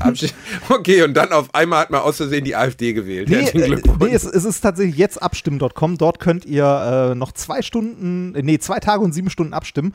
Würde mich freuen, wenn ein paar Leute äh, für uns stimmen, weil äh, das wäre das erste Mal, dass wir einen ernsthaften Preis bekommen für diesen Podcast und für uns, also für unser Lebenswerk quasi, dass wir seit acht Jahren Wissenschaft machen. Unser Leben. Unser Lebenswerk, ja. Oh Gott, ja. Charlie Chaplin, der 1977 beim Ehren-Oscar gestanden hat und das erste Mal in die USA zurück durfte, nach 30 Jahren, wo er wegen, naja, sagen wir mal, der Ehe mit einer Minderjährigen und von der, von der Kommunismusbehörde verfolgt, zurück durfte und sich bei den Beautiful, Beautiful People bedankt hat. Dieser Mann hat einen Preis für sein Lebenswerk bekommen. Du bist der Typ, der alten Nintendo 64 äh, lackiert und sich einen schleudert dabei, Remford. Sein Lebenswerk. Ich glaube, ich werde wahnsinnig. Sein Lebenswerk. Sein Lebenswerk. Oh mein Gott. Ho hoffentlich, hoffentlich sterbe ich früh genug, um nicht bei einer Ehrung für dein Lebenswerk dabei sein zu müssen. Dann muss ich noch so eine Rede Nein, halten von nein, so einer da- Jury, da- mit der stehe und sagen, da heute ist mir eine besondere Ehre für Reinhard Remford, der früher immer bei Magma Film an der Wand gestanden und sich hinter der Nebelscheibe eingeschleudert hat, ein guter Essener Junge, für sein Lebenswerk zu werden. Sie haben ihm ein Denkmal gebaut und la la la, Nee. das Liebe versaut. Kennst du noch von Wir sind Helden? Ja, ja, kenne ich noch, kenne ich noch. Ähm, äh, d- also im Lebenswerk, Lebenswerk, ist. Lebenswerk ist vielleicht ein bisschen hochgegriffen. Nee, aber, nein, aber, nein, nein, nein. Letztlich Weltbestimmendes, wichtigstes Werk Aber- überhaupt, Leonardo Nein, aber, da Vinci. diesen, aber die, diesen Podcast machen wir halt schon sehr lange mit sehr viel Herzblut und es wäre schön, dafür mal einen Preis zu bekommen. So. als, das, Schönste, das, das Schönste ist vor allem als bestes Wissenschaftsblog. Das ist so. Blog, Okay, ich ja. verstehe noch nicht mal, Blog ist doch was ganz anderes. ja, ist egal. Wir sind nominiert als bestes Wissenschaftsblog. ja, doch, haben die sich überhaupt angeguckt, was ihr macht? Ist denen bewusst, dass das nicht schriftlich stattfindet? Weiß ich also, nicht. Nee, wir, wir, weiß ich, wir, wir, wa- wir warum willst du den Preis, unseren- warum willst du unseren- den halt die Preis haben, Fresse, von zu was, wo du unseren- gar nicht weißt, was für ein Preis das ist? zu, unseren, äh, zu, unserer, zu unserer Verteidigung, wir schreiben ja auch immer zu den einzelnen Folgen, die wir aufnehmen, halt Shownotes. Ne? Also für, je, für jede Folge, die rauskommt, sind da auch so eine DIN A4-Seite mit Links und so weiter, worüber wir geredet haben. Also hat schon einen gewissen Blog-Charakter. Das ist, ja. Hast, einen hast, du, hast, du, hast du die Statue gesehen? Also hier das, äh, den Preis, den man verliehen bekommen, äh, dann bekommt, also der goldene Blogger. Das ist so eine, so eine kleine Figur, die dir nachempfunden wurde. Ne? Also hat ein kleines Das B mit dem auch oben Pimmel, du kleines Arschloch? Ja, genau, das mit dem kleinen Penis. Das, das Ding. Ähm, wie gesagt, also mit, mit etwas Glück, also ich freue mich drauf, wenn wir das gewinnen sollten. Äh, am Montagabend ist die Preisverleihung. Wird nett. Für dein Lebenswerk, Rainer. Für, ja, für, für mein Lebenswerk. Das, irgendwann gewinne ich auch noch irgendeinen Pornopreis dafür. Vielleicht bekommen wir irgendwann irgendeinen Pornopreis für diesen, für diesen Podcast. Für die meisten Pornozitate oder so. Das, äh, Reinhard, äh, ich werde dann ohne Hose zu dieser Preisverleihung gehen, mit meinem kleinen raushängenden Pimmel. Ich werde weinen, ich werde dich umarmen. Ich werde, es gibt ja nichts Uninteressanteres als Menschen, die Preise empfangen. Das Nein, tatsächlich ja nicht. Tatsächlich es gibt nicht. ja, also, das, das, das ist einer der Gründe, warum Ricky Gervais einfach so groß geworden ist und warum diese, diese Golden Globe, äh, nee, Golden Globe, was war es? Die, Waren es die Oscars? Äh, nee, Oder? Nee, es waren eben nicht die Oscars, waren es die Golden Globes? Weiß es waren nicht. die Oscars. Er hat nicht die Oscar-Rede gehalten. Ich glaube, es waren die Golden Globes. Ich weiß gerade nicht. Ob es der, der Emmy ist der Fernsehpreis, dann gibt es die Golden Globes und dann Folge der Golden Globes. Und er hat, glaube ich, die Golden Globes nominiert. Äh, Bitte nicht, also ich bin mir nicht 100% sicher. Er hat jedenfalls eine Rede gehalten und hat gesagt, And when you win, come on stage, accept your little fucking award, thank your God and go and fuck ja, off. Ja, ja, das, das trifft es auch, das trifft's auch ziemlich genau. Also ist halt schön, wenn man Accept so your little award, thank your God and fuck off. Ey, es ist so herrlich gewesen. Also bei- es ist also bei, bei so einem Preis ne, ist das ja auch immer so, ähm, weiß ich nicht, äh, so Online-Abstimmung ist immer am Ende irgendwie ein Reichweiten-Beliebtheitswettbewerb. ja, Äh, das glaub- ist ultra lächerlich. Ja, äh, Also- beim, beim Goldenen Blogger ist es tatsächlich auch so, dass es eine Jury und die Online-Abstimmung, wo ich mir auch so denke, so, hm, das ist irgendwie auch komisch. Aber Wir haben also, uns entschieden, die Online-Abstimmung zu ignorieren. Nee, es ist, also ich, ich finde es generell nett, also ich finde es okay, wenn, wenn Sachen irgendwie ausgezeichnet werden und man sagt so, hier äh, finden wir gut, äh, Preis bla. Oder wenn auf kleinere Sachen aufmerksam gemacht wird, finde ich das auch gut. Auch Reini, weil, ich habe ganz viele Mails bekommen, warum wir nicht beim deutschen Podcast Ja, Moment, das ist Warum nämlich was- sind wir dort nicht nominiert? das, das ist was anderes. Äh, also, wenn, wenn es sowas wie, wie zum Beispiel einen goldenen Blogger gibt, ne, da, ähm, da wirst du halt irgend, also die suchen sich halt was aus, sagen, okay, das sind die Nominierten, dann gucken wir mal und irgendjemand wird ausgezeichnet und das gibt dann eventuell dem entsprechenden Ausgezeichneten vielleicht nochmal irgendwie neues Publikum, eine andere Reichweite. Ne? Das gibt es ja bei allem Möglichen. Ähm, andere Sache ist, wenn es Preise sind, auf die du dich bewerben musst.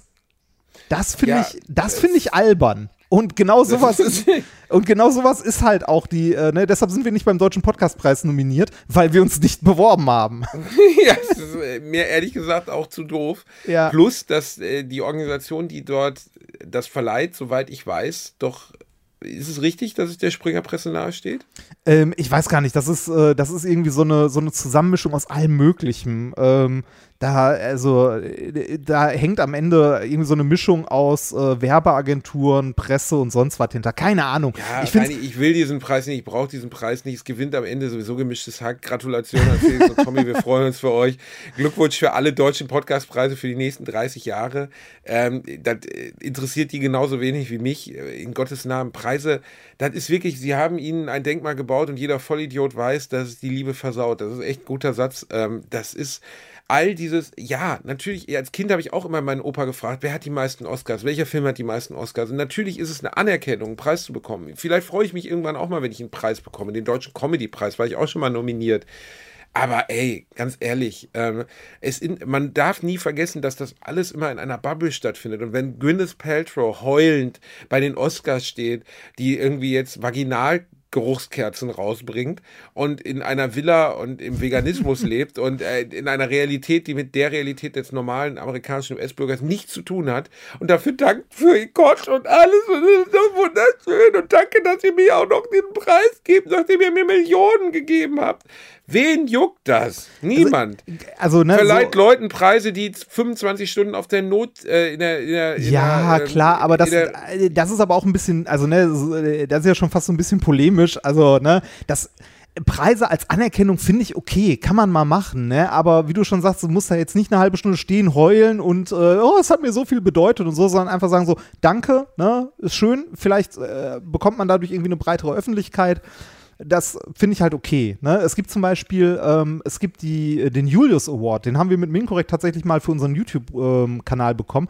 Den finde ich ganz cool, weil das äh, sind Leute, die haben sich hinge äh, hingesetzt, haben eine kleine, haben quasi einen Verein gegründet und verleihen diesen, äh, diesen Award an YouTube-Kanäle von jungen Creatoren mit unter 10.000 Abonnenten. Ne? Äh, um mhm. halt für die eine Öffentlichkeit zu schaffen, um Aufmerksamkeit auf diese kleinen Kanäle zu lenken. Das finde ich super. Wenn jetzt irgendwie, ähm, weiß nicht, wenn die jetzt den, äh, also diesen Preis jetzt an was weiß ich, äh, LeFloid, Rezo oder sonst wen verleihen würden, ist das halt auch lächerlich, ne? Weil, also dann hat das Ganze seinen Sinn verloren. Wenn solche Sachen irgendwie äh, verliehen werden, um halt eine Aufmerksamkeit oder Öffentlichkeit zu schaffen, finde ich das toll. Wenn solche Sachen irgendwie als Anerkennung verliehen werden, ohne dass man sich darauf bewerben muss oder so, ne, sondern einfach ja. nur irgendwie so, ja, hier, wir äh, zeichnen, also so, weiß ich nicht, äh, manchmal sind so Preise ja auch dotiert wie der Nobelpreis oder so. Ähm, nee, aber äh, also, wenn so Preise als Anerkennung verliehen werden, finde ich das auch noch ganz okay. Ne? Dann kann man halt sagen, so, ja, nimm ich oder nimm ich nicht oder was auch immer. Ähm, aber wenn, wenn das sowas ist, so, wo, wo Leute sich drauf bewerben oder wo sich ein einzelner, äh, ein einzelner Zweig von irgendeiner Industrie selber die ganze Zeit einen runterholt oder feiert, dann ist das auch, also ne, dann kannst du dir das auch schenken, das ist dann auch für den Arsch ich wollte jetzt auch nicht alle, alle Preise in die Tonne treten, so, weißt du, das ist ja auch Quatsch, das ist natürlich Polemik. Also grundsätzlich ist es schön, wenn man Anerkennung für seine Arbeit bekommt. Und äh, dafür müssen nicht nur Ärzte ohne Grenzen ausgezeichnet werden, sondern es kann auch ein Unterhalter sein, es kann ein Schauspieler sein, das ist alles legitim.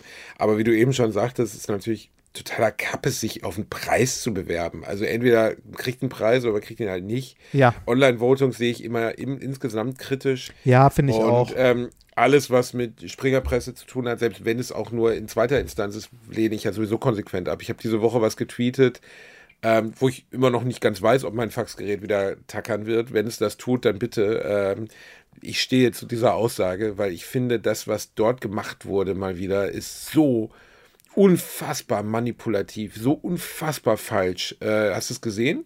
Äh, nee, ich glaube nicht. Ich habe, also, ist, glaube ich, der meist gelikte und geteilte Tweet, den ich je verfasst habe. Ähm, mit, ich weiß nicht, was ist es jetzt mittlerweile? Mal gucken, hier mit 2000, 2900 Retweets und 20.000 Likes. Ähm, da geht es um die Schlagzeile der Bildzeitung, die schrieb, Merkels Einsperrgesetz beschlossen. Oh, ernsthaft? Eine, warte, eine schwarze Stunde für die Freiheit. Wie Boah. Polizisten kontrollieren, welche Ausnahmen gelten, wie Juristen die Sperre klippen wollen. dann habe ich geschrieben, Alter. mein Gott, ist das ein manipulatives, demokratiezersetzendes und abstoßendes Scheißblatt. Jeder, der dort arbeitet, sollte sich in Grund und Boden schämen, ob seines Arbeitsgebers und dass er seine Kraft in Dienst eines so grundbösen und falschen Mediums stellt. Ich weiß, dass, äh, dass äh, Max Gold mal was sehr Tolles darüber geschrieben hat, das habe ich auch schon mal geteilt. Aber als ich das gelesen habe, diese Schlagzeile, habe ich gedacht, wie kann von mir aus, Julian Reichelt ist ja jetzt nicht mehr selbst zuständig oder alleine zuständig, aber wie können die Menschen, die dort arbeiten, diese Schlagzeilen veröffentlichen mit der Wirkung, die sie haben?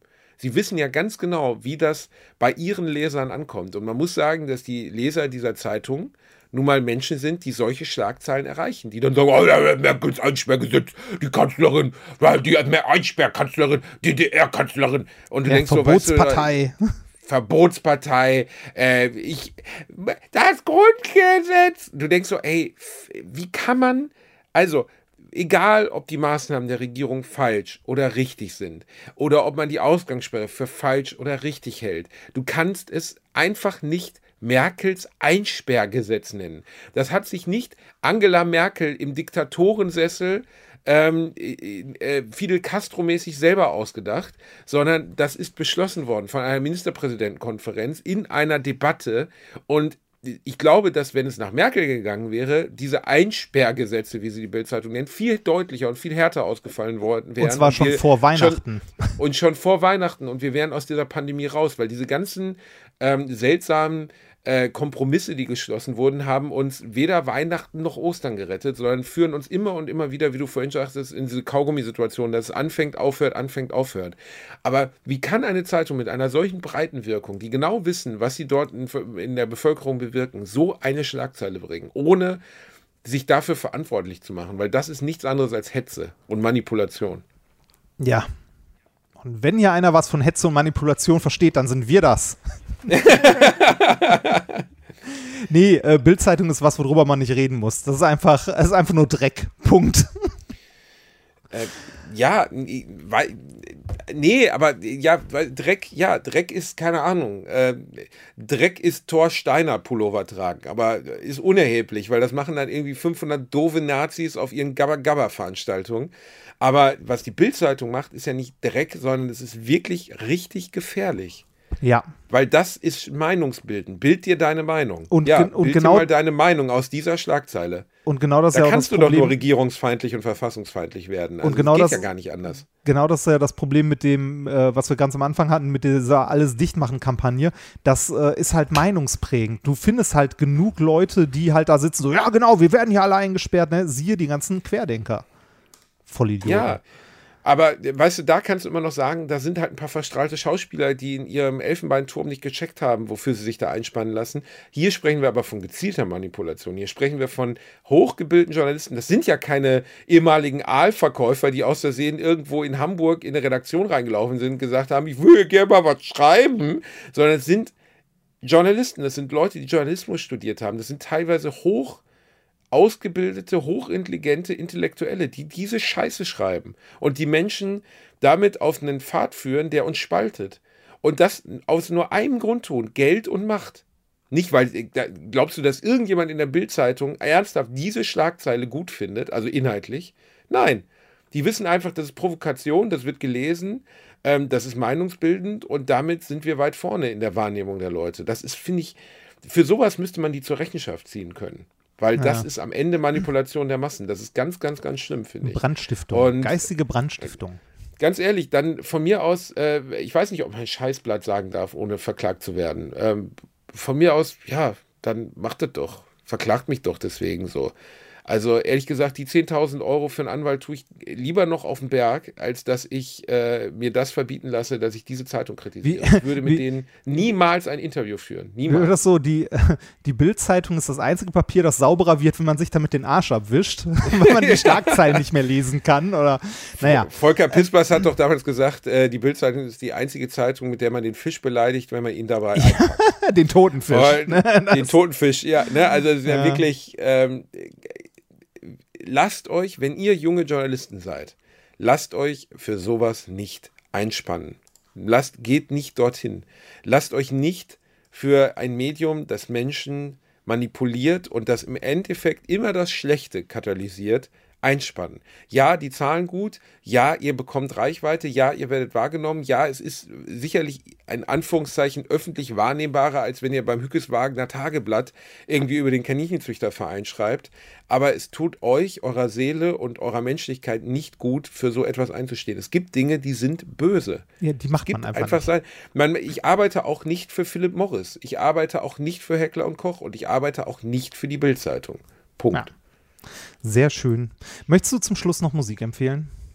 Sind wir schon wieder durch? Ja, wir müssen. Ich muss gleich los. Und ich muss den ganzen Mist hier noch schneiden und veröffentlichen. Wir nehmen ja heute quasi zeitnah auf, am Samstag. Geht. Reini, du wieder.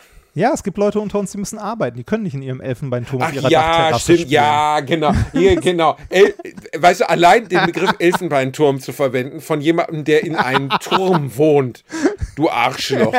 Der einzige, den ich kenne, der in einem Elfenbeinturm wohnt, bist immer noch du. Ja, ich bin auch wohne die- in einem Kölner Stadthaus. Okay? Die kindliche Kaiserin. Die Kind, Reinhard, wenn du, ohne Scheiß, die kindliche Kaiserin, wenn ich stelle mir dich gerade vor, als so eine Art Astralwesen in einem weißen Kleid mit so einer Krone aus geflochtenem Silberpapier, wie du dort stehst, dich in deiner kleinen, in deinen kle- kleiner Titten, in deinen kleinen Herrentitten ein bisschen in deinen Haaren rumwuschelst, darunter der DeLorean und du dann sagst, wie heißt der nochmal? Äh, der, also Bastian Balthasar, aber wie heißt nochmal dieser Schöne, der mittlerweile aussieht wie so ein Atreo. seltsamer Transgender-Indianer? Atreo. Atreo, geh nicht ins Dunkle. Atreo. Und dann stehst du da und schwitzt so, weil du gerade einen Burger gegessen hast, hast noch so Reste von einem Big Mac im Mund. Oh Gott, Reini, ey, du bist die kindliche Kaiserin, auf jeden Fall. Hast du auch geheult damals, als das Pferd abgekratzt ist? Nein. Ich fand den, Natürlich hast du geheult. ich fand den Steinbeißer immer cool. So, Bitch. Der Steinbeißer kam erst in Folge 2. äh, echt, Oder? der kam erst im zweiten? Nein, der kam schon im ersten Film. Im zweiten kam sein Sohn dazu. Stimmt, im zweiten, aber dann kam im zweiten oder im ersten kam noch dieser Schneckenmann dazu. Die sind auch nicht gut gealtert, die Filme. Nee, Ich weiß nur noch, dass ich fürchterlich aufgeregt war, als dieser Ritter zwischen diesen Sphinxen herläuft. Wir sprechen übrigens gerade über die unendliche Geschichte, nach der ich benannt bin, nebenbei. Ernsthaft? Bastian Balthasar. Ja, was hast du denn gedacht? Ernsthaft? Ja, was hast du denn gedacht? Ja, natürlich. Weiß nicht, ich hätte gedacht. Wonach bist ich, du denn genannt? Ich hätte, ich hätte gedacht, irgendein deutscher Schriftsteller oder sonst was. Also irgendwas, ne? Aber die unendliche Geschichte? Du bist ein Endeopfer? Ja, vielen Dank, Reinhard Heydrich. Okay, fick dich. Du kleiner Wichser. Wonach bist du denn benannt, außer nach einem Nazi-Offizier? Ähm, nach dem, äh, nach dem, also meine Eltern haben äh, ihre Kinder immer nach irgendwelchen Heiligen benannt. Es gibt einen heiligen Reinhard? Es gibt, je, es gibt jede, für jeden Namen gibt es irgendeinen Heiligen. Auch ein Basti? Ja, Basti vielleicht nicht. Ich bin nach zwei Sachen benannt. Einmal nach Bastian Balthasar Buchs und nach der Bastian mit Horst Jansson. Diese beiden Einflüsse gibt es. Und es gab in den ersten Teil gab es zwei Szenen, bei denen ich geheult habe. 1900 in der Wiederaufführung im Apollo-Kino 1989 oder so war mein Papa mit mir in diesem Film. Ich habe geheult, als, ähm, als das blöde Schiff, äh, Pferd stirbt. Und ähm, weil das auch so unnötig ist, dieser Tod. Und äh, wo, der, wo der Ritter zwischen diesen Sphinxen herläuft und die Sphinxen ihn dann so wegbremsen. Ah, ja, da erinnere ich mich auch noch dran. Und dann kommt so, so Spinat aus seinem äh, Visier raus. Und da habe ich fürchterlich geheult im Kino. Mein Vater erzählt heute noch, dass er das erste Mal mit mir im Kino war in Nils Holgersson und die Gänse 1987. Ich war drei Jahre alt. Bei mir war es Und dann gibt es wohl eines, gibt's eine Szene, wo eine Statue lebendig wird. Und da habe ich wohl so angefangen zu schreien, dass er das Kino verlassen musste. Und er ist bis heute sauer, dass er diesen Film nie zu Ende gesehen hat. Daher dieser, daher dieser unterschwellige Groll die ganze Zeit. Genau, dieser Übrigens- unterschwellige Groll. Übrigens, äh, der heilige Reinhard war ein Mönch im Benediktinerkloster Helmershausen. Zwischen 1110 und 1115 wirkte er als Abt. Und äh, Reinhard, äh, also 1130 wurde Reinhard zum ersten Abt der bisherigen äh, Propsterei, bla bla bla. Hier musste er die Bürde einer großen Schuldenlast und unzureichender Einkünfte auf sich nehmen. Was? Trotzdem fand er noch Zeit, sich dem Studium der Heiligen Schrift hinzugeben. Wonach haben deine Eltern was? Wir haben keinen besseren heiligen ehemaligen Abt gefunden, der irgendwas cool, also der, Ey, der einen wenn- coolen Move gemacht hat. wenn ich, also äh, meine, meine Eltern wussten ja nicht, äh, ob sie einen Jungen oder ein Mädchen bekommen. Wäre ich ein Mädchen geworden, hätte ich Reinhilde geheißen. Das muss man sacken lassen. Oh, fuck. Und meine Eltern hätten das durchgezogen. Ich meine, ne, äh, man siehe die, die Namen meiner Geschwister. Also eine meiner Schwestern heißt Ursula. oh Gott, die haben es nicht gut mit euch gemeint. Ne? Warum Ursula haben so gemacht, sie, oh Gott, oh Gott, was haben die denn, was, haben die denn gegen euch gehabt, Weißt du, da, Reinhard? da, da, da, da wirst du geboren und bist instantan 40. Das ist so die ersten 40 Level geskippt.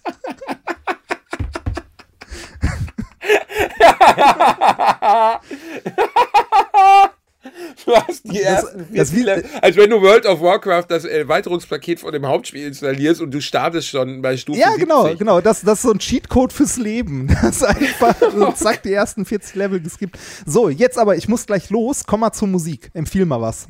Irgendein Rumgeheule. Ähm, äh, ja, was? Arschloch. ähm, ich, äh, ich empfehle, oh, das ist schwierig heute rein. Ich habe so wenig Neues in letzter Zeit gehört. Wo gehen wir denn jetzt? Ich gucke Dann, mal. dann, Warte, dann, warte. dann, dann fange ich an. Ich hätte gerne äh, von dem neuen Album von, oder der, ein neues Gutes vom letzten Jahr, äh, Our Last Night. Äh, such dir irgendwas Lässt aus. du das gerade laufen? Oder? Nein. Das tue ich nicht, weil du Achso, dann bei mir läuft gerade Musik. Scheiße, ich habe in Spotify reingeguckt, ja, direkt Musik gestartet. Egal. So. Ähm, dann nehme ich The Temperance Movement, Movement mit Ain't No Telling. Wunderbarer äh, amerikanischer Southern Rock, aber von, äh, von Engländern, glaube ich. So, warte mal. Hier, hier. Und dann fügen wir da deinen Scheißdreck hinzu, zur Ja. Playlist hinzufügen. Mittlerweile fast 5000 Follower, diese Playlist. Oh, krass. Nicht wegen dir. So. Enttäuschend ähm, wenig. Ich, ja, So, schauen wir mal. Ähm, äh, du, Our Last Night heißt es, Ja. oder was? Genau. Our Last Night heißt die Band. Also Such dir irgendwas aus, hau drauf und dann müssen wir langsam zum Ende kommen. Ja, dann mein lieber da Dompropst Reinhard Remford, der sich oben äh, in seiner Kemenate, bevor er zum heiligen Jesuskind äh, betet, sich noch einen N64 lackiert. Das war wieder sehr, sehr schön mit dir. Ja. Ich, ich höre Verachtung und Neid aus dieser Abmoderation, aber, aber äh, ich fand es auch wieder mal sehr schön, mit dir zu reden. Wir sprechen uns in spätestens einer Woche wieder. Mach's gut, wichs nicht so viel. Tschüss. Ich hab dich lieb, Rani Bär. Hab eine schöne Woche. Lest nicht die Bildzeitung, lest gute Medien, äh, folgt keinen Idioten und macht keine doofen Videos. Wir lieben euch. Tschüss.